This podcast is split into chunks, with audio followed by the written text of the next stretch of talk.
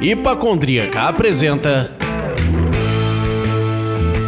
Surra de Lúpulo. Oi, pessoal, bom dia, boa tarde, boa noite. Eu sou Ludmilla, mais conhecida no Instagram como Hipacondríaca. No programa de hoje o papo vai ser pra deixar todo mundo com água na boca. Eu não devia ter gravado esse programa sem jantar, pensando bem aqui agora. Vamos conversar com Tamires Cirilo e Jairo Neto sobre harmonizações de comidas e cervejas. Mais especificamente, tipo um jantar. Então, Tamires e Jairo, deem um alô pra galera, por favor. Oi, gente. Salve galera, tudo bem? Tudo bem? Tudo ótimo, bem-vindo Tamires, bem-vindo Jairo. E eu sou o Leandro, mas hoje vocês podem me chamar do queijo que acompanha a sua goiabada. então não tirei de uma letra do Vando, não tirei. a gente sempre começa os programas contando o que, que a gente está bebendo, para harmonizar essa conversa. E aí, Tamires, o que, que você está bebendo por aí? Bom, hoje, no dia da gravação, é dia do rock. Eu tô aqui com uma Perfeito. Trumperipa. Ah, Que delícia. eu ganhei de presente de uma amiga. Tá bem gostosa. Acho que vai acompanhar bem aí o nosso papo. Também Perfeito. pensou muito bem, harmonizou inclusive com o dia, né? Eu, Harmonizei com o dia. Achei típico. é, perfeito. Eu já fui de, de clássico, tô bebendo uma, uma Orvalzinha aqui, né? Opa! Bom em Eu- todos os eu- momentos. Eu, né? comprei uma seleção, é, tipo, seleção não, eu comprei umas 20 garrafas na promoção do Pão de Açúcar um, um ano e meio atrás, eu acho. Então essas 20 garrafas estavam guardadas lá no fundo da minha adega, eu fui lá e pesquei uma pra ver como é que tá e vou deixá-las envelhecendo aí por um bom tempo. Olha só, comprei uma seleção 20 garrafas. O nome disso é churrasco, hein, cara? Você ia lá comprar um pack de. Heineken, um pack é, é de normal, cara, é outro nível. E você, Lúdio, o que, que você trouxe aí para beber? Eu peguei a Salted Sour Cashew, não sei falar isso, Friend, da UX Brewing. Tá, é linda a lata demais, gente. Vou abrir agora nessa nova tradição, né? Uma goze com caju, né? Bem legal essa cerveja. Né? Ui, olha eu me derramando inteira aqui já, que eu sou dessas também. Linda cor, inclusive. Aquela palhazinha maravilhosa. Hum, vamos dar uma cheiradinha, né? Porra, o cajuzão deu aquele pulo no pescoço da gente. E aí, queijo que acompanha a goiabada. O que que você tá bebendo por aí, meu querido? Eu fui numa que a gente recebeu do nosso querido amigo o Rude. Eu fui numa louvada Opa. que ele harmonizou Pilsen com café, cara. Hum. E como é fica, delícia. cara, quando eu recebi, eu falei, cara, como é que fica isso, né? Pilsen com café. Curti bastante. Rude é foda, né? E assim, o Rude, pra mim, é uma das maiores autoridades de blend de cerveja e café no Brasil hoje. Menino, um menino, né? Uma geração Z, Ai, cringe. que entende pra caramba de cerveja e café, cara. Adora cervejas da Sunset, já tinha cervejas excelentes, né? Café. Agora, sabe o que, que é o melhor sobre o Rude? Além dele ser um excelente cervejeiro, um cara, puta, didático, etc. O cara com astral, velho. Puta merda. O cara, tipo, ele chega de bom dia, porra, É. paz pra você, tudo de bom, que o seu dia seja iluminado. A gravação com ele, a gente saiu com o maior astralzão bom. Cara, aproveitando que hoje é dia do rock, ele é praticamente o George Harrison da cervejaria. Isso aí, meu Temos povo. o George Michael e temos o George Hoje, Harrison. É isso aí, o próprio Jairo aí, né? tá aí que não nos deixa mentir. Recaditos do coração! A partir do dia 1 de agosto, próximo domingo, será liberado o link para responder à pesquisa Retrato dos Consumidores de Cerveja 2021. Mas, se você assina Rop Pills, receberá primeiro no seu e-mail e com exclusividade o link para responder a pesquisa no sábado, antes de todo mundo. Esse ano as metas são muito ousadas e certamente contamos com a ajuda de todos vocês para alcançá-las. Queremos ter novamente respostas em todos os estados do Brasil e ainda dobrar a quantidade de respondentes do ano anterior. Ou seja, queremos bater pelo menos 2.012 respostas. Eu disse 2.012 respostas. Será que conseguimos? O poder é de vocês. Quem ainda não está inscrito na Hop Pills, é muito simples. Vá até o Linktree do Surra de Lúpulo e da Hipacondríaca e inscreva-se. Complete o cadastro inteiro, com endereço inclusive, mas só se você quiser participar de sorteios futuros. Se você não quiser, basta botar seu nome completo e seu e-mail. Quem completa o cadastro, como eu disse, participa dos nossos sorteios e pode ganhar muitos brindes legais. Contamos com a participação de vocês, meu povo. Vamos pro papo, Leandro! No programa de hoje, a ideia é falar muito de harmonização, descobrir esses caminhos para ajudar a você a reproduzir algumas sugestões na sua casa e ao mesmo tempo te fazer perder o medo de tentar experimentar. Antes de mais nada, queremos que você, Tamires, e você, Jairo, se apresentem brevemente para o nosso público e depois vão partir oficialmente para a batalha, quero dizer, o programa, né? Medo. Por favor, Tamires, se apresenta um pouquinho para a galera. Bom, eu sou a Tamires, tenho 33 anos, sou de Ribeirão Preto, interior aqui de São Paulo. Moro em São Paulo há uns dois anos, mais ou menos. Vim a trabalho, vim em busca de, de cerveja, né? De continuar no mercado cervejeiro. Sou sommelier de formação, sou especialista em harmonização, mas antes disso, também sou técnica em nutrição e publicitária. Então, junto um pouquinho de tudo. Trabalho hoje em dia com mídias sociais para cervejarias, para bares, restaurantes. Tento sempre incluir essa essa parte de harmonização aí bem inserida, né, nesses clientes, em quem me procura para isso, que eu acho esse mundo fantástico. Me encontrei dentro da cerveja também, é muito mais nessa parte, né, eventos é, é a minha grande paixão. Então, enquanto essa parte de eventos não volta, eu intensifiquei bastante tanto as minhas redes sociais quanto os meus estudos, é, os eventos online que eu estava fazendo bastante também, ainda faço, Sim. com esse quesito de harmonização e eu que sempre gostei de cozinhar, encontrei dentro dessa vertente da cerveja aí um abraço carinhoso, né, do, do mercado. Eu sou Jairo, eu não vou falar a idade, eu vou falar eu não sou jovem, eu não sei o que é BTS. eu sou cringe. Eu uso emoji de chorinhos. Sim, usamos todos.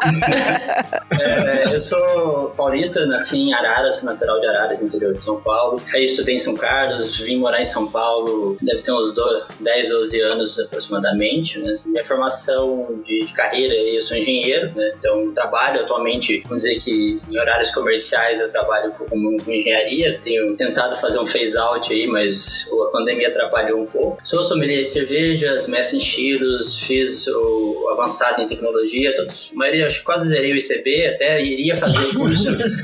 iria fazer o curso de harmonização que começava essa semana, mas acabei trancando aí por motivos pessoais, vou fazer numa próxima turma. Sou sommelier de charutos também pela BS. Que maneiro. Barista iniciante pela SCA. Uh, ah, já fui diretor da, da, da SEBA, Associação de Cervejeiros uh, Artesanais, Caseiros. Né? Fazia cerveja em casa até 2017, 2018. Já fui sócio de Cigana, da cervejaria mínimo. Hoje também faço parte do conselho fiscal da Abracerva, né, Associação Brasileira de Microcervejarias Independentes. E também sou tesoureiro da Abracerva. É, acho que a minha paixão na cerveja é a harmonização, é o que eu mais gosto de fazer, é o que eu pratico diariamente, quase. Eu sou um cozinheiro apaixonado, adoro cozinhar, né? Sou um cozinheiro amador, né? Mas assim, comecei a me testar na cozinha já há uns 10 anos atrás, 10, 8 anos atrás. E aí fui ganhando confiança e a partir disso, tipo, a ignorância é uma benção, né? Você vai lá e acha que dá para fazer e faz, e tenta, e erra, e Sim. vai tentando. E naturalmente, quando você explora a cozinha, você acaba tendo mais contato com aromas e sabores, com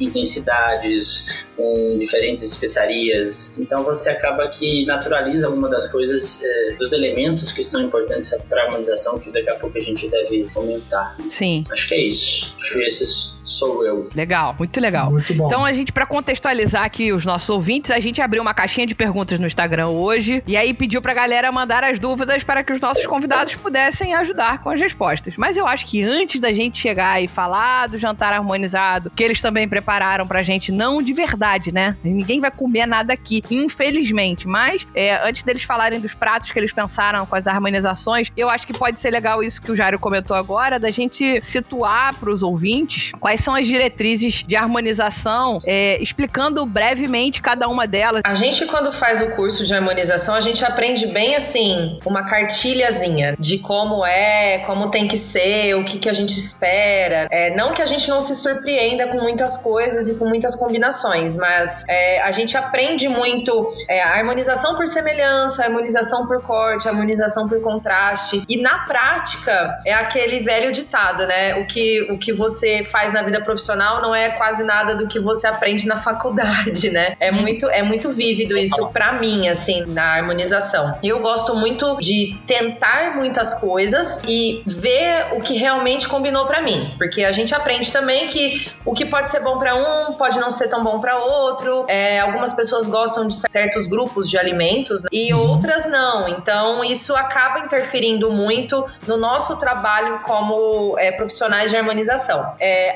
as diretrizes em si, elas são um norte né, para a gente seguir quando a gente vai dar algum curso, vai explicar alguma coisa. Então vou dar o exemplo da mais prática, que é por semelhança, que é quando você vai alinhar as potências, tanto da cerveja quanto do prato que você está comendo ali junto. Uma cerveja mais adocicada com um prato mais adocicado. É, uma cerveja mais forte é, e alcoólica com uma comida um pouco mais gordurosa, mais apimentada, para equilibrar realmente as potências. Então, quando você faz por semelhança, um exemplo, uma Catarina Sour com morango. É, e eu vou uhum. harmonizar com cheesecake com calda de morango, com, com, frutas vermelhas, né? Com uma, uma cobertura de morango. Então, eu tô equilibrando os sabores, trazendo para minha sensação, para minha terceira sensação ali, pro, pro que vai misturar na minha boca, sabores parecidos. Então, tudo que é semelhante, a gente consegue harmonizar de uma forma mais clara, né? Não necessariamente, por exemplo, quando a gente tem que prestar atenção quanto a isso, porque isso às vezes confunde, acho que o Jair vai concordar comigo. É, eu já recebi uma vez uma pessoa falando: ah, mas a cerveja tinha aveia. E eu tentei harmonizar com cookies, alguma coisa assim. E não é bem assim que funciona. Nem sempre o que tem de ingrediente secundário dentro de uma cerveja, um adjunto, que vai trazer ali um corpo para a cerveja, mas não necessariamente um sabor, ele vai harmonizar com essa receita que você está buscando.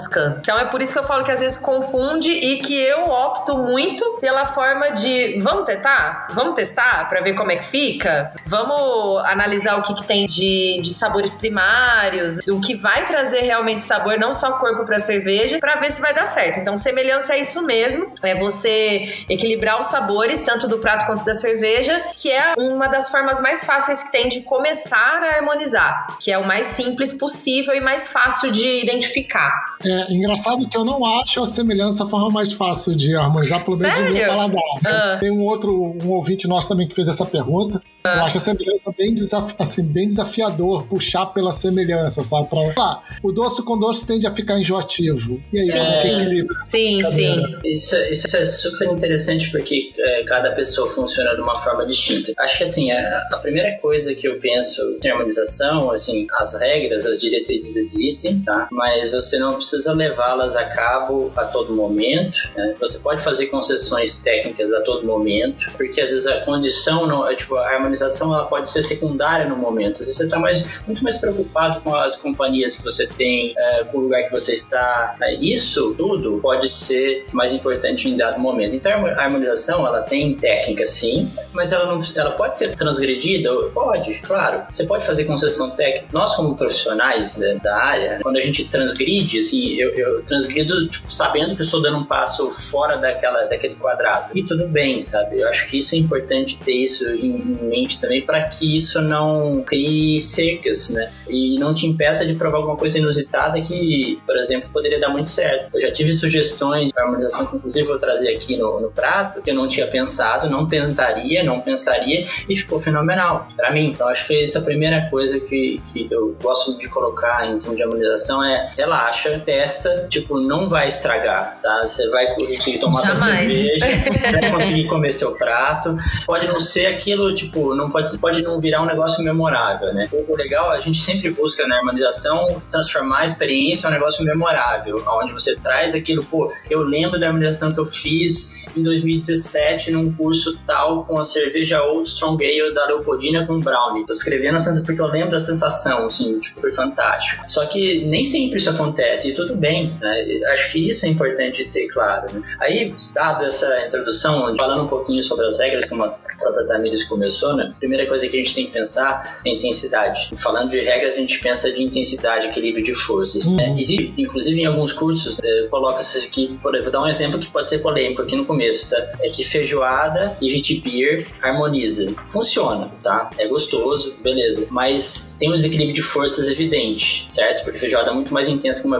vitibir. Por mais que a vitibir tenha elementos que podem trazer semelhança com a laranja, ou traz o corte pela carbonatação, acidez. Mas Davi só vence Golias na Bíblia. Sempre um prato muito intenso vai, vai sobrepor uma cerveja mais leve. Não quer dizer que vai ficar ruim, mas tecnicamente falando, acaba que sobrepõe, tá? Então, a primeira coisa é pensar nessa intensidade de forças. Depois, pensando, ah, equilibrei as forças, ou seja, quando a gente fala de força, a gente fala de teor alcoólico, de intensidade de aromas e sabores, do lado da cerveja, e do lado do prato, basicamente teor de gordura e intensidade de aromas e sabores, ou de potências, né? potências. Essa é a primeira coisa. Segunda coisa, aí a gente vai para as, como a Thaís começou, semelhanças, né? Trazendo elementos semelhantes. E tem uma coisa que a gente acaba misturando, mas pode ser separado também tecnicamente, é falar de semelhança e afinidade. Às vezes, afinidade é algo que está incutida, inclusive, culturalmente, né? As pessoas sempre consomem aquela cerveja ou aquele vinho ou aquela, ou aquela bebida com aquela gastronomia local. Isso acaba sendo uma afinidade, uhum. mas propriamente uma semelhança aromática de compostos aromáticos, é, como caramelos e especiarias, que tem compostos semelhantes, né? Aí você vai para contraste, né? Você vai pensar em, em, elementos contrastantes, como doce amargo, doce ácido. É, o outro lado da moeda, que é o corte, né? Que a gente usa elementos de corte para limpar a boca, que é o outro lado do, da, do contraste, né? Que você tem álcool, você tem carbonatação, você tem acidez, você tem amargor, todos esses elementos estão presentes na cerveja com mais ou menos intensidade dependendo do estilo, para que você use para limpar, para fazer o poder de, de astringência ali na língua, para limpar a língua. Né? E por último, você teria também uma complementação, onde você, você, traz um, elementos que não existem naquele prato através de é, é, compostos aromáticos, ésteres, fenóis, o que, que seja, para dentro do prato. Por exemplo, um, uma própria Vitibia mesmo, que tem elementos de adjuntos como o coentro e a casca de laranja, trazer tempero né, para algum prato que não tem esses elementos. É, eu adoro essa parte de complementação e eu uso muito é, nas minhas harmonizações até mesmo como é, a cerveja um tempero para aquele prato. Então, por exemplo, se eu vou fazer um prato que eu sei que pode haver canela, né? Uhum. E aí eu procuro uma cerveja que às vezes nem seja de um estilo que eu tomaria, mas que eu sei que tem canela na cerveja e eu vou complementar aquele prato com aquela cerveja que tem a canela e que vai combinar ali de alguma forma. Então, o, a complementação também é muito afetiva. A gente consegue buscar alternativas de complementar uma harmonização, um prato ou uma cerveja, que às vezes falta algo na cerveja, não no, no prato, para dar aquele up e, e você lembrar de alguma coisa que você comeu, você fazer alguma referência de algo que você já comeu antes e que vai te trazer uma experiência legal ali. Então eu adoro complementação, acho que é uma das, uma das, das alternativas aí dentro da harmonização que eu mais uso. O exemplo que você deu da canela, você falou um prato que poderia ter canela, aí você não coloca canela e consome uma cerveja que tem canela, que é ela que vai complementar o prato. Talvez sim. Ou então Entendi. então até mesmo que tenha canela no prato, mas que você queira intensificar esse sabor. Eu Entendi. adoro canela, adoro temperos, assim, é, cravo, eu também adoro.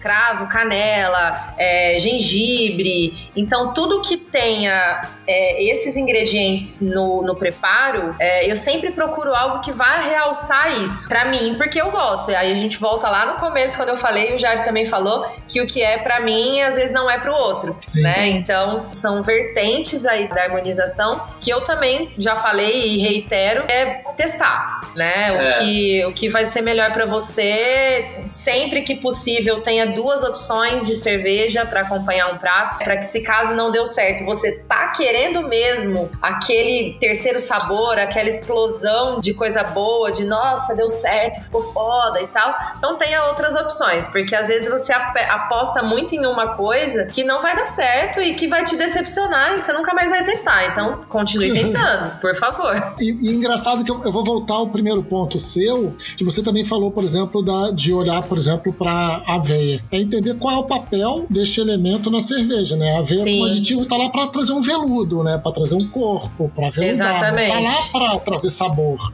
Então Exatamente. não adianta fazer é, casar com uma coisa de sabor, buscando sabor, né? Mas a canela não. A gente vê que muitas cervejas usam adjuntos ou então é, outro tipo de cereal na sua receita, né? Mas não necessariamente isso vai harmonizar com um prato final, com um produto final que você acredite que vai dar certo só porque tem aquele ingrediente, né? A aveia é um, um típico exemplo para isso, né? Ela vai trazer corpo, às vezes ela até pode trazer é, um resquício de sabor, mas é muito difícil porque ela não é utilizada para isso, exceto Sim. quando é utilizada em cervejas escuras, dependendo da quantidade que é usada, né? Mas outras coisas que vão ali só pra ou deixar a cerveja mais leve ou encorpar a cerveja não vão interferir muito. Pode ser que a sensação de boca que ela te traga pode te remeter aí a uma complementação e uma memória afetiva, pode te remeter a algo que pareça com aquilo, mas sabor vai ficar te devendo. Se a gente pensar na cerveja mais clássica com a presença de aveia, que é o Oatmeal Stout, Sim. ela Uhum. não tem sabor de aveia. Não tem. Ela, Uhum. ela tem um aveludado, né? Ela, acho que a sensação de, de boca, né? Ela, ela reduz um pouco da astringência dos maltes escuros, então ela fica mais re- redondinha, mais pesada na boca, mas não tem sabor de aveia. Né? Não tem. Ela, E se ela for se- pra harmonizar, é pra harmonizar com uma coisa bem fofa também, entendeu? É, Sim! É uma harmonização por tato, entendeu? Tipo, Todos os sentidos.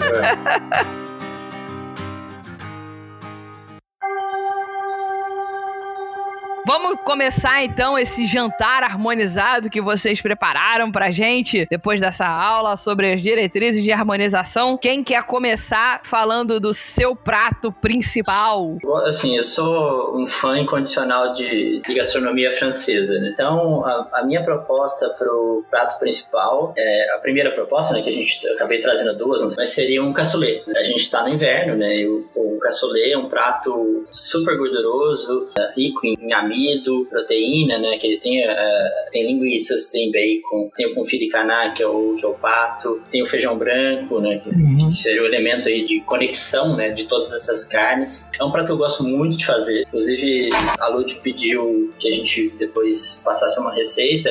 Eu vou passar a receita que eu, eu faço, que é uma adaptação de um, de um site que eu peguei a, a, a receita, até porque eu não consigo achar linguiça de Toulouse, essas coisas aqui não é tão fácil. né, Mas é um prato que eu gosto muito de fazer porque ele, ele é um prato que leva tempo para fazer, mas não é difícil de fazer. Você só tem que ter paciência de cozinhar em fogo baixo todos os Uhum. elementos, depois levar pro forno e finalizar. E o segredo é, ele fica melhor, dali dois dias ele fica maravilhoso. Então, Engrossa o caldo ele ali, engrossa ó. o caldo, tudo, tudo vai se, se entrelaçando. Nossa, eu tô até babando, gente, não jantei. Pode congelar um potinho pra mim, Jairo, que eu não vejo problema. Tá, Eu vou buscar, tá? tá bom.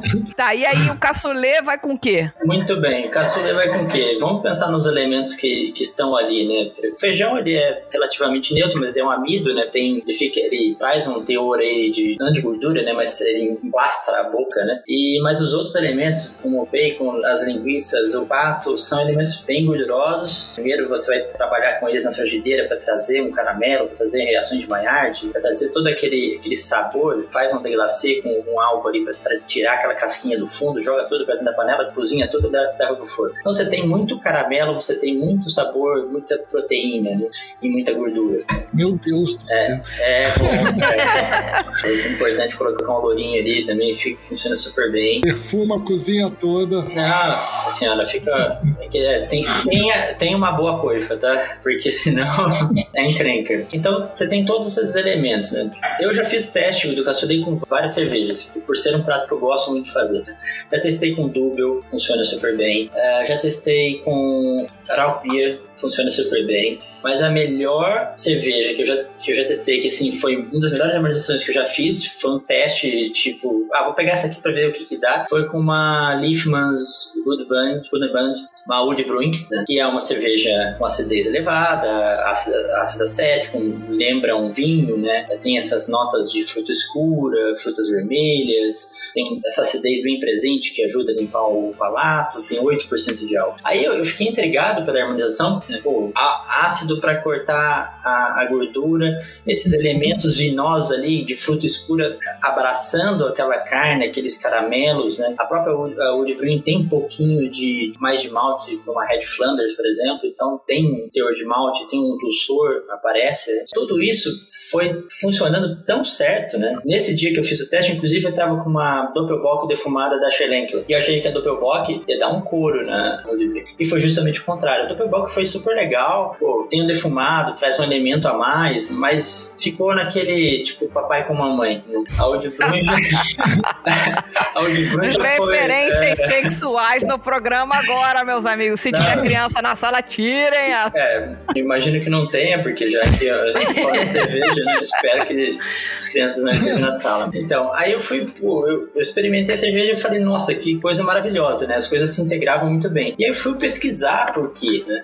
Pô, o cassoulet é da região ali, originária da região de Languedoc-Roussillon. E essa região da França tem vinhos muito característicos de uva taná e merlot, que são vinhos rústicos e ácidos, de grande potência tânica. Uhum. Então, na hora que você pega pô, um vinho rústico, ácido, de grande potência de tanino, uma cerveja que traz esses elementos, aí eu tô falando de cultural, né? Tô substituindo o vinho pela, pela cerveja e funciona super bem, né? Você busca, quando você busca a harmonização cultural, ela tá ali porque já funciona há muito tempo, a humanidade já testou isso há muito tempo, então fecha o olho e vai que vai funcionar. Pô, fiquei com água na boca, fiquei nervoso aqui. Fica cara. calmo, vamos ver qual vai ser o prato que Tamires nos trará para acabar comigo que não jantei ainda. Qual é o seu Eu prato? Eu também não, viu, Lud? Aí, ó, então tá todo mundo igual. Só pra jantou? te avisar. Pois é, vambora. é, eu trouxe duas opções, acho que o Jairo também trouxe uma opção vegetariana. Eu gosto muito, a gente até brincou, né, no grupo, antes de, quando a gente tava firmando esse compromisso nosso aqui, que o Jairo faria as coisas chiques e a Tamires faria as coisas mais dia a dia, né? Isso eu aí. gosto muito dessa parte de, da cozinha trivial, né, de inventar moda com o que tem na geladeira e com a cerveja que tem na geladeira também. Vamos mudar o tempero da carne para ver se funciona. E eu gosto muito disso. E para mim funciona muito bem. E o importante é sempre conhecer, né? Cada vez mais temperos, cada vez mais tipos de carne, cada vez mais receitas diferentes. Erra umas vezes aí, mas tudo bem. Uma hora certa e fica tudo bem. É, e aí eu trouxe duas opções. Eu vou falar minha vegetariana. Eu gosto muito da culinária vegetariana. Não sou vegetariana. Aliás, eu sou vegetariana, sou vegana e sou carnívora também. Então, assim, não tenho problema nenhum é com nenhum aí. tipo de grupo alimentar. Então, tô tranquila. Também. E eu gosto muito de uma moqueca de palmito pupunha que eu faço. A única coisa que você modifica na moqueca original, né, com peixe, é, é o peixe. E aí entra o palmito pupunha in natura, que antes ele é assado já ainda na casca, então ele preserva todos os sucos ali, ele fica bem, bem carnudo mesmo, bem macio. E aí pimentões, azeite de dendê, leite de coco. Então é um prato além de vegetariano, vegano, porque você não utiliza nada de origem animal, manteiga, manteiga no caso eu faço tudo com azeite, azeite de dendê. É, é, e para acompanhar essa muqueca, um arroz de coco, arroz branco normal, a minha boca tá enchendo d'água. Tô com fome. É aquela... aquela engolida, né? Um arroz de coco que fica bem gostoso também, bem soltinho ali para acompanhar, para unir aquele molho todo, né? Deixa eu fazer uma pergunta. Você Diga. vai leite de coco e, e azeite, entender? Na tua muqueca? Sim. Por quê? Tem uma polêmica, uma briga entre o Espírito Santo a muqueca e a Bahia. capixaba e a muqueca baiana. É, não é, é. É, eles falam que muqueca é capixaba, né? O resto uhum. é peixada. Mas se fosse, se fosse no teu caso, seria uma palmitada? Pode ser, a gente pode mudar esse nome. É, eu acho justo. Eu, Cara... uso, eu uso muito coentro, pode ser uma coentrada, inclusive, porque olha, vai gostar de coentro assim lá longe, adoro. Eu e, e, eu e a minha turma, né? Porque eu sempre divido opiniões, sempre que eu faço qualquer coisa na, no, no, Instagram que eu posto com coentro, sempre no meu direct tem gente. Né? Uns que amam, outros que odeiam, perco seguidores, é uma loucura. Cara, Mas... coentro pra mim só se for cru. Coentro cozido, acabou. Ah, eu gosto, viu, Lud? Inclusive, a moqueca moqueca, assim, é, precisa colocar um pouco antes para ele liberar um pouco do sabor, mas eu gosto muito de servir uma cumbuca do lado, né? Com ele bem fresco para a pessoa se servir na hora de, de comer mesmo, que ele dá um frescor ali muito, muito gostoso pro prato. E eu harmonizaria, assim como já fiz algumas vezes, com Sison, que é um clássico. A gente brinca muito com Sison, Sison dá para encaixar em muita coisa aí. E a moqueca especial, ela tem muitos sabores, né? Ela tem pimentão, que é muito forte, ela Uhum. tem azeite de dendê, que é muito forte, ela tem a untuosidade do óleo do, do leite de coco, muita gordura, né? Ele traz um- uma potência também pro prato. O palmito ali, coitado, ele é coadjuvante. porque ele pega sabor de tudo aí, pega o gosto do azeite de dendê e vai que vai. Bastante Na hora que ele coentro. aparecer, tu cobra ele com coentro. Aí pronto. Isso, isso. Que aí ele. você pegar um pedacinho do palmito com um pedacinho de pimentão, ele vai ter gosto de pimentão. Com um pedacinho de coentro, ele vai ter gosto de coentro. Então tá tudo certo. Então eu acho que Sison é uma boa alternativa aí, porque eu gosto de fazer a, a moqueca mais apimentada, então a, a Sison vai dar uma realçada nisso também, por ela ser mais condimentada, ela trazer esse perfil mais temperado pra cerveja. E eu já fiz também uma harmonização com Berliner Weiss, clássica, sem fruta. É, rolou tudo bem. Ajudou muito na limpeza do paladar, por causa da carbonatação. Ela ajudou muito nessa parte aí de preparar a boca, né, pra próxima garfada. Deu tudo certo. Mas a minha queridinha pra essa harmonização aí, realmente, é a Sison mesmo. Combina bastante. É, gente. escolha. E aí, Jairo, manda a tua vegetariana agora pra gente poder ver qual vai ser essa, esse embate. É um prato que eu gosto muito de fazer também. Inclusive, ele, é, a receita dele é da Roberta Sudrack, do, do Rio. Uhum. Eu Falei, não sei se eu falei o nome corretamente. Eu aqui, aqui o carioca ele é meio jogado fora. Aqui a gente vai falar sudbraque. Sudrack. É uma receita dela do livro do Tiago Castanho de, chamado Cozinha de Origem, né? Um livro que eu recomendo para todo mundo que gosta de cozinhar. É, é uma receita de nhoque de banana da terra. Eu faço algumas variações também, não faço exatamente o que ela, o que ela faz. Eu, eu uso no frito, eu faço nhoque, tipo, você cozinha a banana da terra em 15 minutos no forno, depois tira da casca, bota no liquidificador, bate ele, adiciona um pouquinho de água maisena, tá pronto, espera esfriar isso. Aí depois você enrola ele com um pouquinho de farinha, assim, pra, pra não grudar, e faz um nhoque. Frita ele na manteiga com sálvia. Aí pra finalizar, você ao invés de usar queijo, você usa castanha do Pará ralada, um pouquinho de sálvia fresca também. E ela também tem uma receita de pele de banana, que, é- que eu não consegui fazer até agora. né? Toda vez que eu faço, oxida. Eu não sei qual é o truque. Que seria, tipo, você pegar uma, uma banana não a, não a da terra a xananica e espalhar num tapete de silicone bem, bem, bem fininho, botar no forno pra ela virar uma crosta bem crocante. Ela usa essa, Uhum. essa, essa crosta, quebra em pedaços e finaliza o prato. Essa crosta eu não consegui fazer ainda, então a minha adaptação é eu não, cons- não ter competência dela, eu faço. Aquelas que já quer dar a É. dica que porque já fez. Ela tem que ser verde, tem que pincelar óleo de coco. Pode ser que funcione, viu? Tem que É. ser um pouco mais verde, porque quando ela vai ficando mais madura, ela fica muito doce, né? Então, E ela ficou, tipo, às vezes que eu fiz, ela ficou cinza. tipo, ela ficou, ficou, ficou, um ficou cinza. limãozinho ali, ó, Então, tá eu, pensei, eu pensei no limão pra combater a oxidação, mas eu não testei. Eu testei uma ou duas vezes e falei, não vai dar certo, eu vou fazer com outra variação. Gente, só um parênteses, eu e o Jairo, a gente conversa muito sobre comida e levan. Inclusive, eu sou mãe do levan do Jairo. Aí, eu, tenho uma má notícia pra te dar, talvez. No céu tem pão? Morreu. Eu acho que sim, porque ele tá na geladeira tem um mês. Eu não, Olha, é muito difícil perder um filho, viu, Jairo? Não É, quero te mas- falar, não. Eu vou Ele vai reviver. Vai, vai sim. Vai, vai reviver. Ele é meu guerreirinho. Ele é forte. E aí, qual vai ser a harmonização aí pra esse nhoque bananudo? Então, eu já testei ele com Saison, né?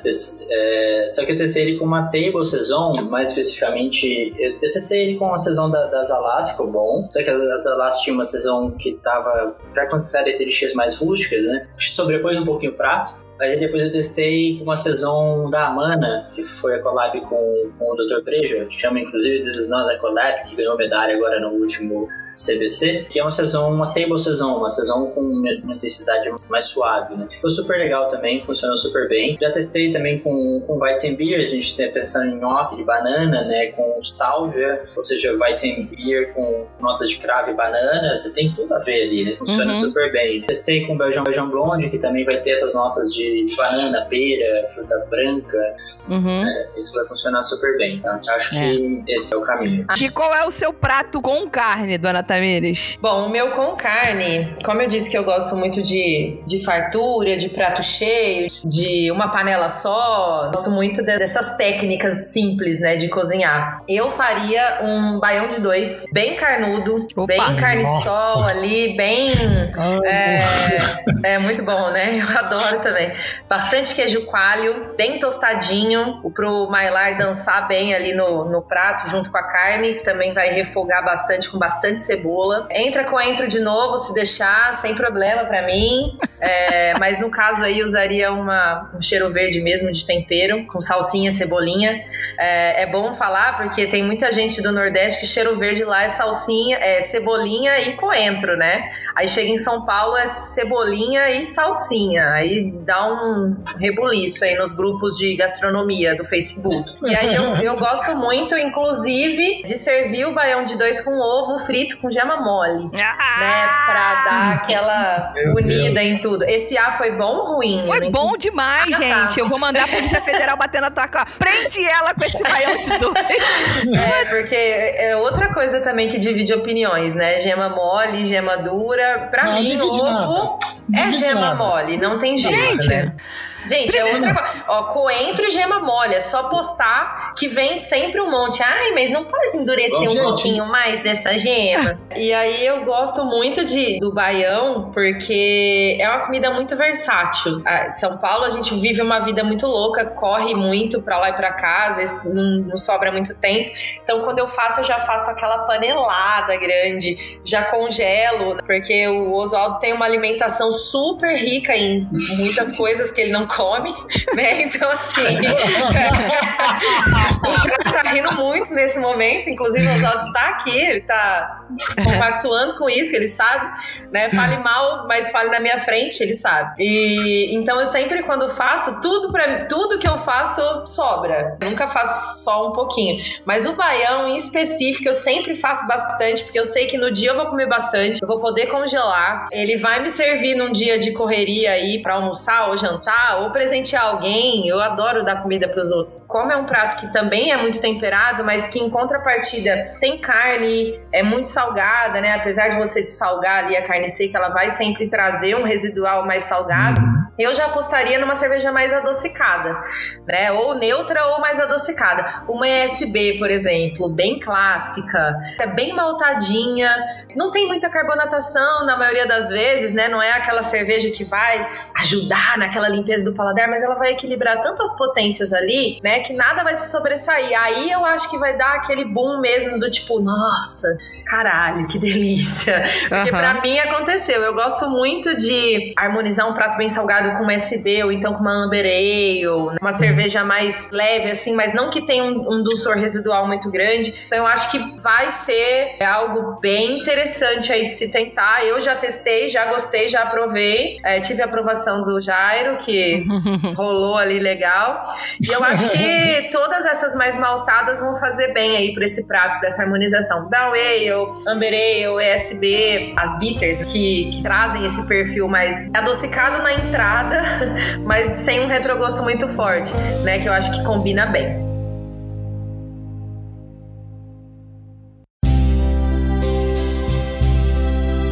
Eu acho que a gente podia entrar aqui agora numas perguntinhas dos ouvintes, hein, gente? O que, que vocês acham? Leandro, assume essa carrapeta. Eu vou fazer a pergunta do garoto dialético.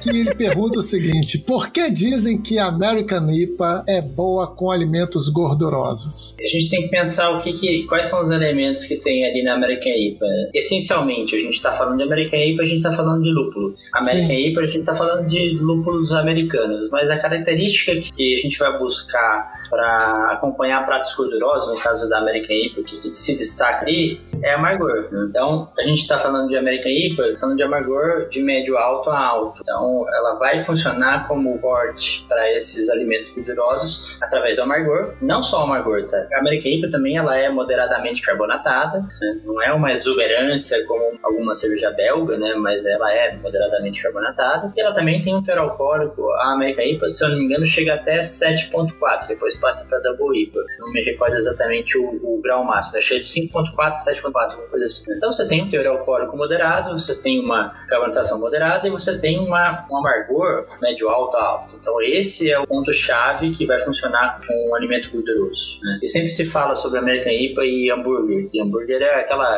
aquela sopa de gordura pingando, né? Você morde, você precisa babar e precisa ter cinco guardanapos, né? Então, senão não é hambúrguer. E se não escorrer, não tem graça. Se não escorrer, não é hambúrguer, exatamente. A hambúrguer de, talher não pode. Não, dá, Tudo gente. pode, eu não faço isso. É bom, É. o Jairo é bem político. Não, tudo pode, mas eu não faço. Eu não Pode, aconselho. pode. é de Pode, bom não é de tom. bom tom. É, Não. você pode quebrar o macarrão, o espaguete pra pôr na água? Você pode, você não deve. É, Não deve diferente. fazer isso na frente do italiano, inclusive. Isso, isso é Não, crime. gente, eu acho que há limites. Eu acho que há limites. é Falou de quebrar o macarrão, você viu, né? Cara, Tudo tem não, limite. Por favor, É. não. É isso. há limites. É isso. Então, aí agora eu vou puxar aqui duas que eu acho que são mais brincadeira. Acho. Uma é do Cauê Pereira 06, é Bebidas harmonizam com bebidas? Carinha do emoji pensativo. Esta eu também acho que é um pouco de uma brincadeira, né? Tipo, Eles queriam fazer uma fanfarronice. Eu acho que não. Eu, eu, eu, na minha adolescência, vou dar, um- Vai. vou dar um pitaco Que que você aqui. harmonizava eu quero que com o quê? E Jairo me corrija. Eu, na adolescência, não. Desculpa que adolescente não pode fazer isso que é proibido. Então, na vida adulta, já, pro jovem adulto, com 18, 19 anos, eu tinha o tradicional ritual de ter um chopp e um shot de tequila. Abria virando o shot de tequila, depois virava o chopp. E isso fazia ali toda uma harmonização de esquentar a alma e refrescar a alma simultaneamente. Era praticamente uma sauna. Sim, refrescava bem. Gente, eu não posso nem falar de tequila que eu esqueci, porque eu esqueci toda a minha vida quando eu bebi tequila, entendeu? Tipo, entrou num buraco negro. Não- eu não tenho essa Eu memória. uma ótima aqui em casa, Pois quando você é. vê a não gente dá, bebe. não dá, não, não consigo. Não- antigamente eu bebia direito, agora acabou. Sem entrar no, no- no mérito da, da época de faculdade, que eu imagino que o Leandro esteja falando dessa época, que assim, eu sou jovem, mas nem tanto. Acho melhor não falar. É, a pergunta é uma pergunta.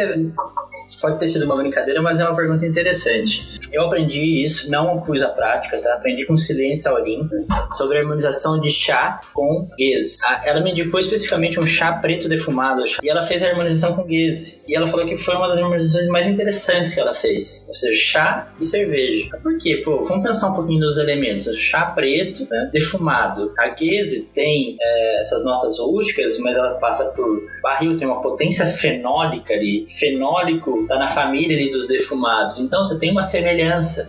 Aí você tem um, você tem uma bebida gelada contra um, um chá quente, né? É, isso pode dar um- uma brincadeira interessante na boca. Então pode não ter sido esse o motivo da pergunta, mas é, Pô, mas é tem um- uma boa trouxe. resposta de. Exato. tem uma coisa.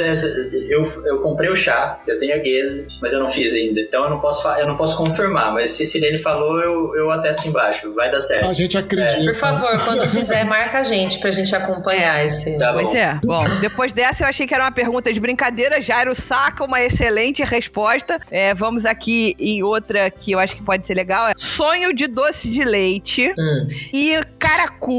Orna para uma harmonização de baixa renda? A cara do Jairo, agora eu queria estar fazendo um vídeo Não, mas calma. Quem falou isso foi o Clayton Kowai. E aí? Tá, vamos lá, eu vou primeiro. Vai primeiro, por favor. O que eu penso sobre isso? O Caracu, ela é demonizada, né, por muita gente. Só que é uma cerveja escura, que tem um perfil mais torrado, ela não é doce, ela não é uma mouse beer, né, que muita gente às vezes nunca nem provou por pensar que possa ser parecido a, algo assim. Mas é uma cerveja com tosta e o sonho, normalmente ele é frito. Então ele tem ali uma untuosidade grande, além de dulçor em excesso, né? Porque ele tem o doce de leite, a massa já é doce, por, por fora ele tem açúcar, né? Então ele é uma bomba de açúcar. Visto pelo lado de que a gente às vezes tem uma cerveja que tem um lado de tosta, mas que toda tosta traz aí por, por, pela sua volta um leve dulçor ou residual ou no início ou uma lembrança de, de dulçor, eu não sei se não funcionaria, mas não era algo que eu indicaria, porque eu acho que vai ficar muito pesado. A, a questão toda que envolve a pergunta, entendo que seja a harmonização de baixo custo. Né? É. é. Aquelas, podemos te indicar é. outro doce de baixo custo? Não, não vamos, vamos manter o sonho de doce de leite, né? Que tem um, um elemento teoricamente fácil ali. Você pode buscar uma stout de mercado relativamente de bom custo-benefício. Sem nenhum é, adjunto junto, né? Bem é, clássica. Exato, que, que vai te custar talvez o dobro do macaracu, talvez três vezes. É, eu, eu acho que não é a questão, não é nem essa, assim. Eu acho que sim, substituir a cerveja pode ser uma sugestão para ele, mas de repente era bacana. É, é isso que a Tamires falou, vai, tem que provar para ver, né? Talvez não vai funcionar por conta de tantas forças como a Tamires discorreu. Mas eu, eu acho que ele tá querendo realmente. O que, que dava para fazer com a caracu, por exemplo, de baixa renda? Segura a receita e pega outra baixa renda. Eu não, não aconselharia. Eu também vou na, na mesma fiusa aí do, do Jairo, né? De tentar trocar a cerveja, até mesmo pelo motivo que eu disse, que vai ficar muito pesado. É uma cerveja forte que vai trazer, vai evidenciar demais esse açúcar. Né? Então vai ficar algo bem cansativo, assim, bem enjoativo. Eu, eu não sou da turma dos doces, confesso, prefiro mais salgado. Então, uhum. quando me trazem um desafio desse, assim, de, de. Adoro harmonizar com doce, claro, mas é aquela, aquele pouquinho ali, aquela coisa mais sutil, né? Nada muito, muito exagerado. Prefiro chocolate amargo ao chocolate mais doce, doces com fruta, que tem uma acidez. Então, nesse caso específico aí do sonho, que já é doce, massa doce, doce de leite, açúcar em volta, eu também iria para uma cerveja mais seca, né? Mais tosta, mais seca, não que lembre nada de adjunto e nem dulçor, para não subir muito aí. E como se classificava Caracu e se classifica como a Sweet Stout? Não, a Sweet Stout é, é, vai funcionar, vai, porque do, é, é, o doce com doce pode, por um lado, pode gerar esse, essa sensação de doçor em excesso, por outro lado, assim, tudo depende de como doce é a sua dieta ou quanto você está acostumado com alimentos muito doces. Porque o, o doce com doce também, ele gera um efeito como ácido com ácido, que é um efeito cancelamento. Ou seja, às vezes, por ser muito doce o, o sonho, por ser muito doce a cerveja, quando você une os dois, nenhuma coisa parece tão doce uhum. quanto a outra. É, esse, esse efeito de cancelamento é, é, um elemento que eu gosto muito de usar para quando eu vou apresentar uma cerveja ácida, por exemplo, para alguém que não tem o hábito no repertório de, de, beber cervejas ácidas. Então você bota o próprio ceviche que traz uma acidez, né? E você bota uma cerveja ácida, a pessoa não há, não, ela, está, ela prepara o paladar. Então, pô, ela vai lá, dá uma garfada, bebe a cerveja, pô, é, é parecido, tem elementos ali que acabam, tipo, você acaba é, trazendo essa similaridade para o paladar, né? Você prepara o paladar para acidez, então assusta menos. Né? Não é um bom termo usar esse assustar, mas acho que você prepara.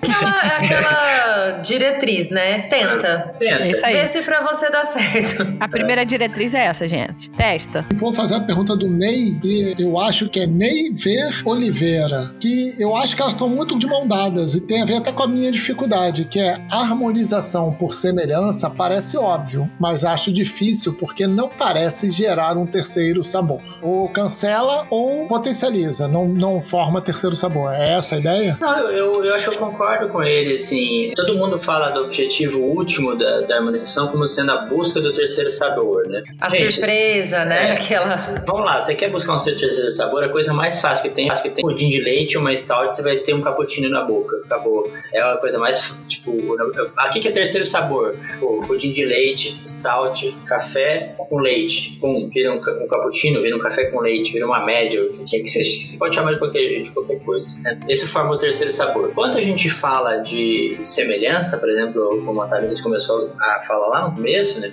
essas coisas são mais sutis, né? Tem o cancelamento, tem a, o realce, né? Mas realmente não aparece uma coisa de terceiro sabor porque justamente você não bota. Se você botar duas coisas iguais, né? Dois elementos, tipo a Catarina Sour com morango e o cheesecake com calda de morango, você vai estar trazendo duas coisas iguais. Aí você vai ter de fato um Plantar, real- plantar a é. mesma semente e esperar que nasça coisas, Coisas diferentes, né? Exatamente, não vai dar muito certo. Não, vai dar muito, não é que não vai dar muito certo, não vai dar muito certo no sentido de obter um terceiro sabor. Agora, se você começar a misturar alguma, alguma coisa que, que vai chegar nesse terceiro, aí sim, pode acontecer também. Aí você usou a semelhança numa parte e, e aí teve. caminhou Então. quase como se fosse uma combinação de É, aí- diretrizes. tudo acontece em. não- nunca acontece exclusivamente uma coisa, né, na boca ou na, na- na- na harmonização. Você pode ter várias facetas, você pode ter semelhança e contraste, você pode ter semelhança e complementação, pode ter complementação e contraste, você pode ter tudo ali, né?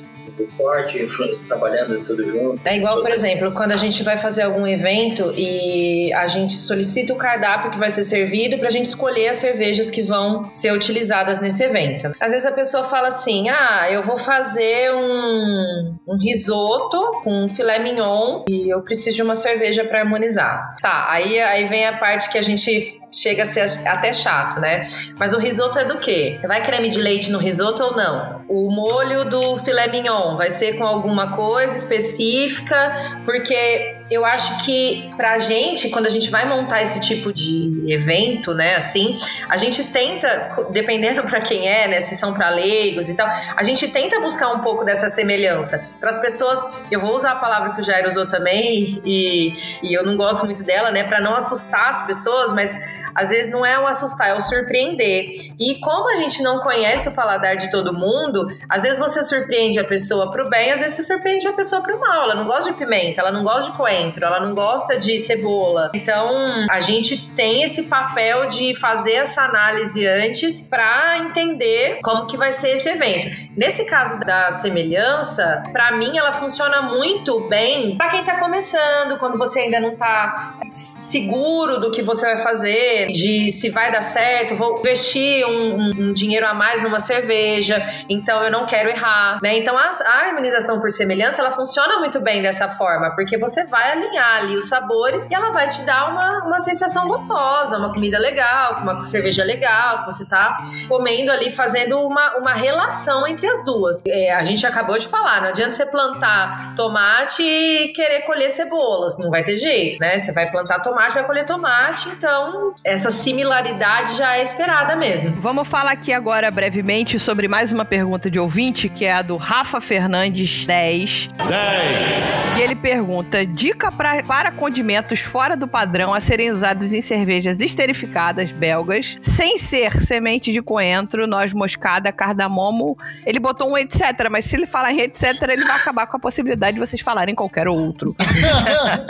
Não, eu gosto muito de páprica. Eu acho que é algo que dá pra gente Vamos usar ideia, tá? bastante. É, páprica tem um monte, né? Defumada, doce, picante, Picante. dependendo do que você vai fazer. Eu gosto particularmente da picante e da doce. Quase tudo eu quero usar. É, acho que super combina, traz um, um sabor sem agredir muito, né? Sem tirar outros sabores. Então é um tempero que eu uso bastante. Eu acho que dá pra cair bem. Eu, eu pensei em, em Grains of Paradise, né, o grão do paraíso, que é... O grão do paraíso, ele lembra o cardamomo, mas ele, ele, ele lembra, ele não é igual, porque ele pode trazer uma nota que ele... É que ele é muito específico, eu não consigo descrevê-lo, ele tem aroma de grão do paraíso, ele, ele pode remeter um pouco a cardamomo. Uhum. A própria pimenta síria, que agora seria uma boa. A rosa também vai trazer um perfume muito legal, muito diferente. Eu adoro a Siri. A pimenta rosa, pimenta rosa fica bem legal também, uma boa. Eu vou fazer um fechamento aqui com as perguntas dos nossos ouvintes. Ivan Hop Friends perguntou: o mito, a lenda, hambúrguer e IPA harmoniza? Já respondemos, né? Já foi falado ali sobre hambúrguer, por que que IPA super casa. É, o Roberto Bertola perguntou, e essa pergunta vai pra Lud, que é IPA vai bem com tudo. Porra, com Lud? certeza. Com certeza. IPA de manhã, o dente bochechou com IPA, entendeu? Isso aí, ó. IPA, IPA é tudo, gente. IPA é vida. IPA é paz e amor. Vamos lá. E o Moraes Sommelier perguntou o que não dá certo. Cara, nada não dá certo, experimenta. Isso que eu aprendi aqui agora, tanto com a Tamires quanto com o Jairo, é vai lá e faz. Se eles deram sinal verde para sonho com caracu, vai lá e faz. Depois conta pra gente.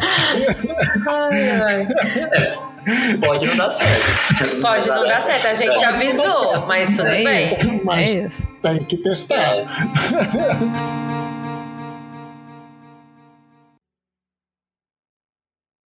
E aí, é pra gente fazer um fechamento aqui, queria fazer aquele nosso ping-pong, Marília Gabriela. A gente fala um elemento, vocês trazem uma resposta de imediato que vier à cabeça. Então, vamos que vamos. Eu que, eu que sou o queijo que acompanha a goiabada, eu quero saber goiabada. Hum, eu colocaria uma Catarina Sour é, ou uma Berliner Weiss. Catarina Sour eu colocaria com goiabada, né, com goiaba, para buscar essa, essa, essa semelhança. E a Berliner Weiss eu colocaria ela sem nada, para goiaba ser o complemento. Então você traz uma. como se fosse trazer a goiaba para dentro da Berliner Weiss. Eu vou em duas vertentes diferentes aí. Eu vou numa fruit, não necessariamente de goiaba, mas uma bem levinha, de álcool, bem mais neutra, ou uma session IPA. Ó, legal, Boa. legal. Pipoca. A Fernanda Bresciani, que deve ouvir esse programa, ela harmonizou pipoca com Imperial Stout. Ela falou que funciona, eu lembro. Não, brincadeira, gente. Ó, pipoca ela vai ter uma. Ela vai ter. Ela é super neutra, né? Então tem que ser uma coisa super leve, uma American Lager, uma Bohemian Pilsner pra trazer até uma nota manteigada. Acho que funcionaria. Legal, legal, legal. Eu não sabia o que viria, então eu apostaria de novo numa session IPA. Acho que é uma Hope Lager, uma Hope Lager, vai bem também. entrar numa sessão, pelo visto. Eu amo session IPA, de verdade. Eu, eu, eu vou te falar que se me perguntar assim, se eu perguntar com qual filme, que aí com o filme. Uma Hope Lager aí, com a pipoca bem salgadinha, vai bem. É isso aí. Bolinho de aipim com carne.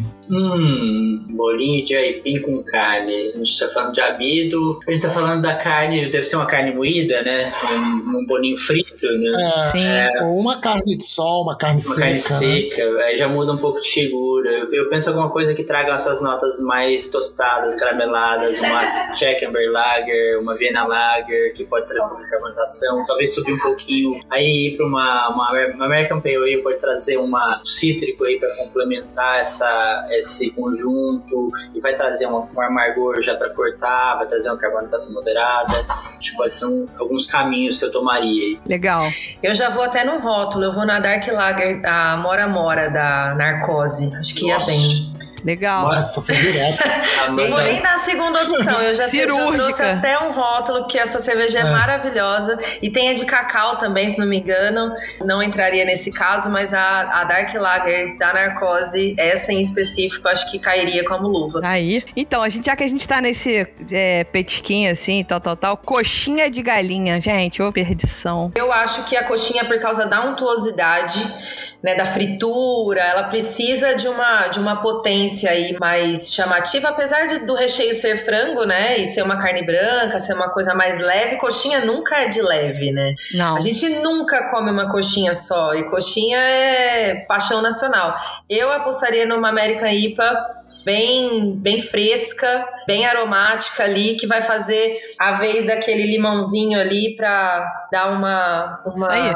É que a coxinha sempre pode. Tem Chegada, gente né? que dá aquela chapada em. Pimenta também. Pimenta. Mi- Minha opção seria bem por aí, uma American Pale Ale, uma, uma American IPA. Se quisesse tentar uma coisa diferente, talvez, talvez uma Wheat Beer para trazer um coentro e uma casca laranja, Uhum. mas eu acho que talvez a intensidade fique um pouco abaixo, né? Eu acho que pode deixar um pouco enjoativo, porque como ela é muito condimentada, talvez, ela é refrescante, ela vai funcionar, Uma né? Weizenbier, ó. tá vendo? Eu acho que vai. Funcionar. Vai funcionar. Coringa. Sarapatel.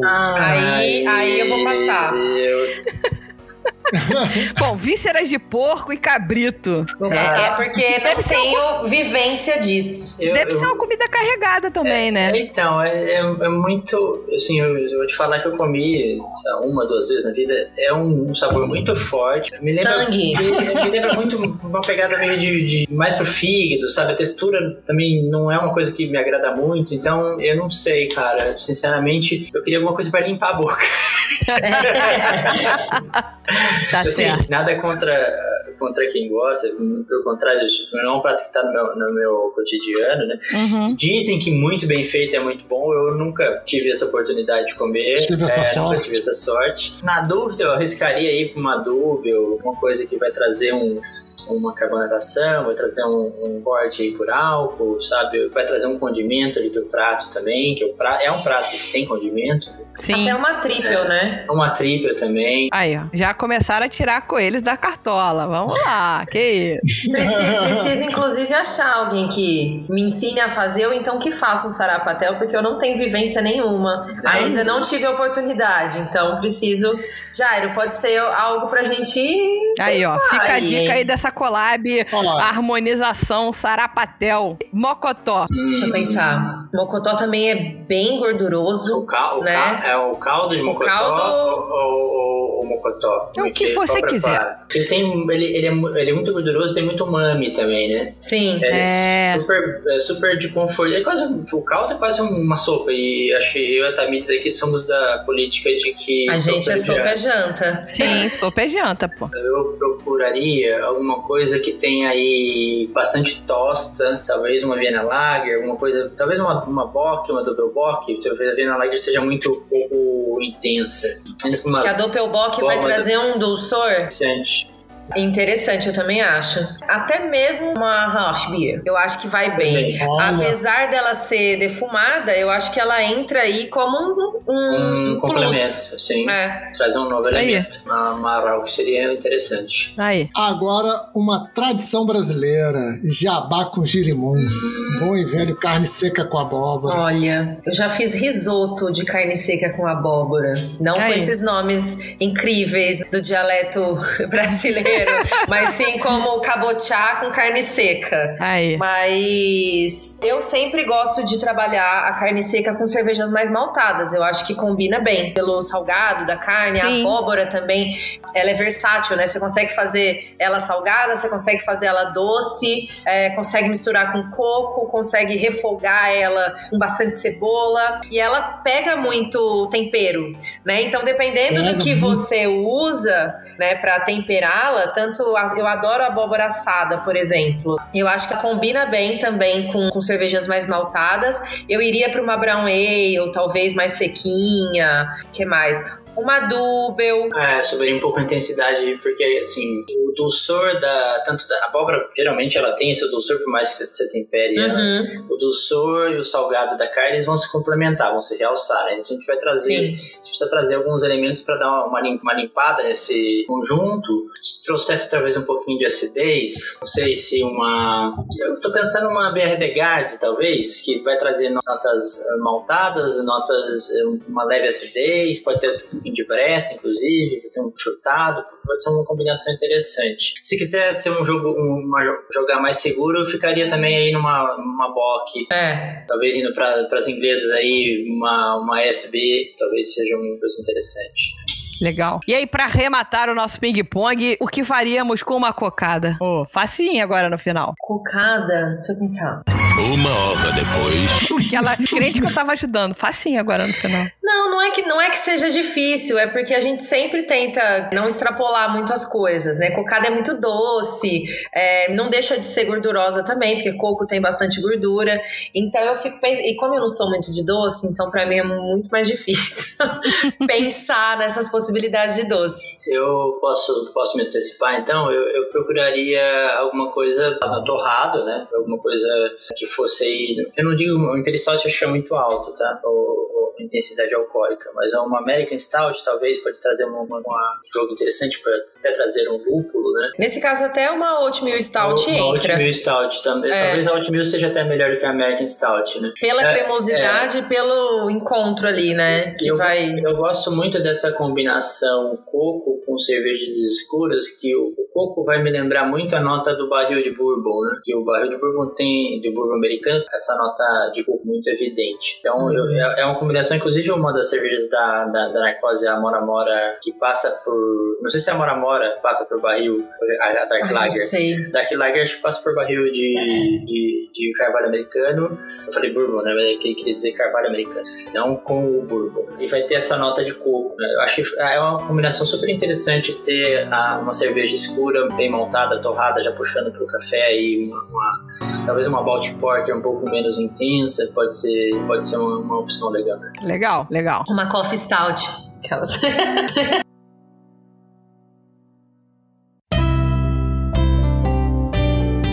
agora tem que ir para as sobremesas de fato do nosso jantar. Vocês já deram aí os pratos principais, um vegetariano e um não vegetariano. E aí, quais serão as sobremesas e as respectivas cervejas vegetarianos e não vegetarianos? Tamires. É, eu vou fazer rapidinho. Eu fiz uma opção vegetariana, né, e uma vegana. Uhum. A vegana, eu trouxe uma banana quente com castanhas tostadas e melado de cana. Nossa. Eu lembro que, tirando o melado, eu comi muito essa sobremesa. Eu vivo de dieta, né? Já fiz todas as dietas possíveis que vocês podem imaginar.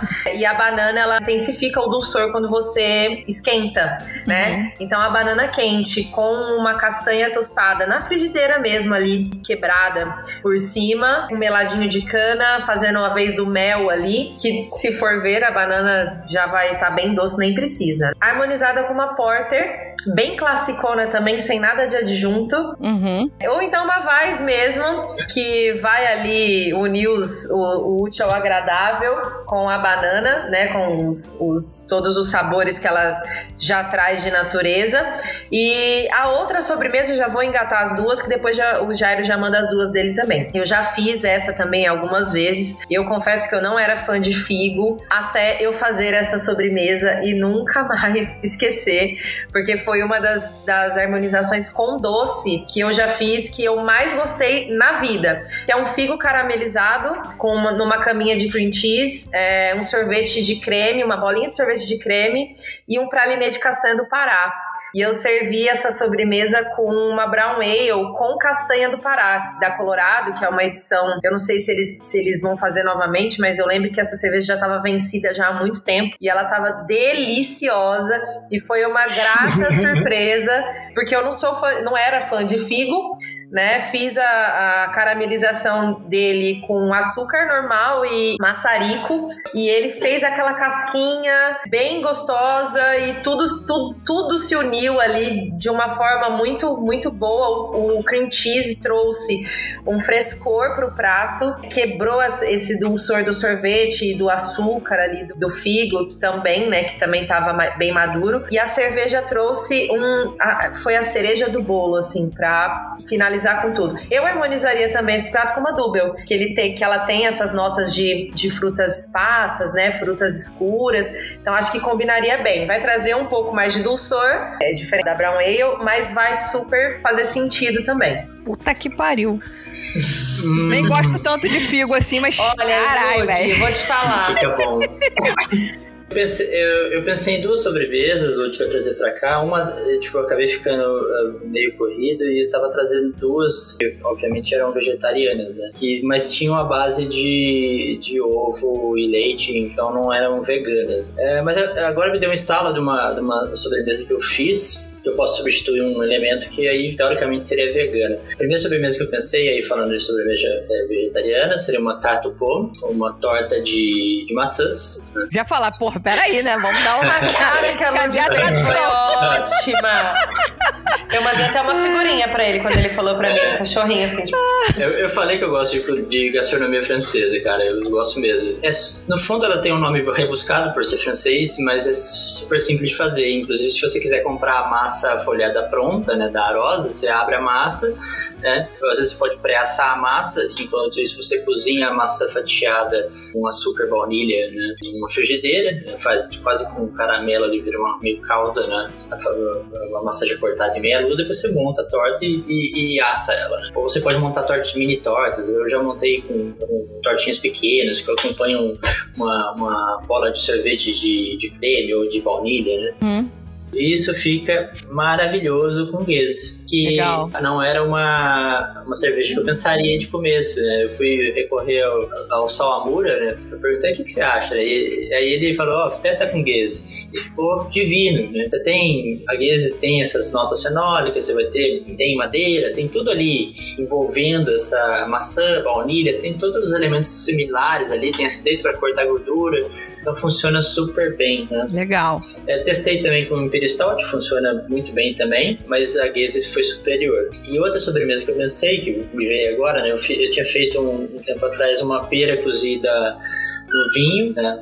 Fiz cozida no vinho branco e tinha colocado para acompanhamento um, um, queijo, né? Eu substituiria o queijo por queijo de castanhas, um queijo que seja parecido com brie em termos de textura, né? Para algumas, algumas castanhas, inclusive nozes caramelizadas, né? e colocar uma saison, né? uma saison envelhecida em barril. usei especificamente para essa harmonização, usei uma saison da trilha, passava um terço dela em barril, né? excelente cerveja, né? notas super equilibradas, rústicas, madeira, trazendo as notas saison como base. Seria teoricamente uma harmonização vegana, desde uhum. que também um, pontos importantes precisam ser observados. Não são só os ingredientes que não podem ser é, de origem animal, de origem animal. Né?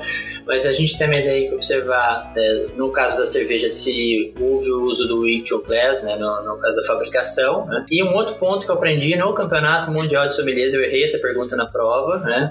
É, a cola do rótulo não pode ter caseína, que é a proteína do soro de leite. Nossa! Então, então isso valeria para essa sobremesa, que hipoteticamente seria vegana, eu teria que observar a cola do rótulo da cerveja. É mais fácil comprar, ah, é vegano, tá escrito, tá certificado, né? é isso. Mas é, é, isso, tem esses, todos esses detalhes né, que são, devem ser observados para que a cerveja, a, a gastronomia seja considerada vegana. Com certeza. Show de bola. Gente, programaço, programa que deixou meu estômago furado de tanta fome, muita vontade Porra. de provar várias coisas. É, a gente vai disponibilizar pra galera uma receita, pelo menos, de cada um deles aí, dessas coisas que foram ditas. Vamos ver o que os convidados aprontarão para a gente colocar no nosso post da Hipacondria lá no blog. E é isso, gente. Foi um prazer ter Tamires, ter Jairo. Muito obrigada pela presença. Esperamos tê-los aqui em outras ocasiões novamente para falar de harmonizações e charutos, se for o caso, com o seu Jairo, e mais a harmonização Olha. de guerrilha com a Tamires, que é fenomenal. Eu acho que a gente tinha que gravar um programa só faz... falando a receita, sacou? Eu acho legal. Eu Cara, acho que a gente tinha que fazer pô. a receita e comer, e aí a gente grava o programa durante Não, Jairo, a... com certeza. A gente grava o programa ao vivo, assim, nós todos juntos, fazendo numa cozinha. Eu acho legal. É isso, é isso. É porque eu tô achando falar sobre o tema quase uma tortura, é tipo isso. né? Porque eu não Exato, sim. Total. Isso é bacana, porque assim, o Gert Oliver fala no, no meu livro de cabeceira, é o livro dele, da mesa do pé cervejeiro. Ele fala muito isso sobre harmonização, né? Que, exatamente. isso. Que, que, pouco importa a sua. Tipo, ninguém se, se importa pelos seus tasting notes, sobre, sobre suas notas de avaliação, mas as pessoas se importam sobre o que você teve de experiência, o que você sentiu. É então, isso. quando a gente está falando e a gente está. Tomara que a gente tenha transmitido aí pro público, pros ouvintes de que tipo, eles estão sentindo os aromas do que a gente está falando, pô, é, esse é o caminho, sabe? Então a gente está é. no caminho certo. Que... Exatamente. Eu acho a harmonização, além de cozinhar, já é um carinho, né? Já é um cuidado. Quando você cozinha para outra pessoa, você está transferindo ali uma, uma cura ou um veneno, né? A gente cozinhando para outra pessoa, você pode fazer ela sobreviver ou matá-la, né? de alguma forma.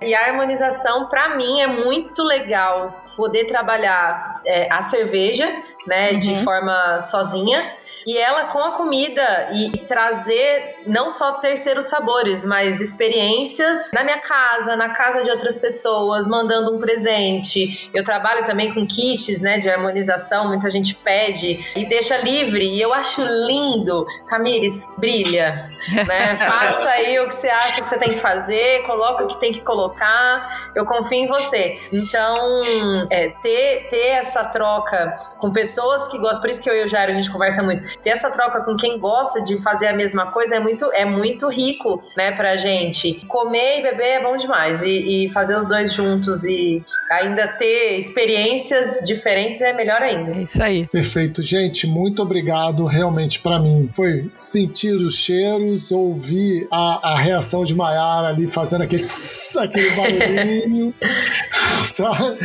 eu senti o cheiro, eu ouvi o cheiro, foi tudo muito forte. Muito obrigado obrigado e vamos que vamos. Eu que agradeço. Vamos lá. vamos lá. Valeu. Valeu.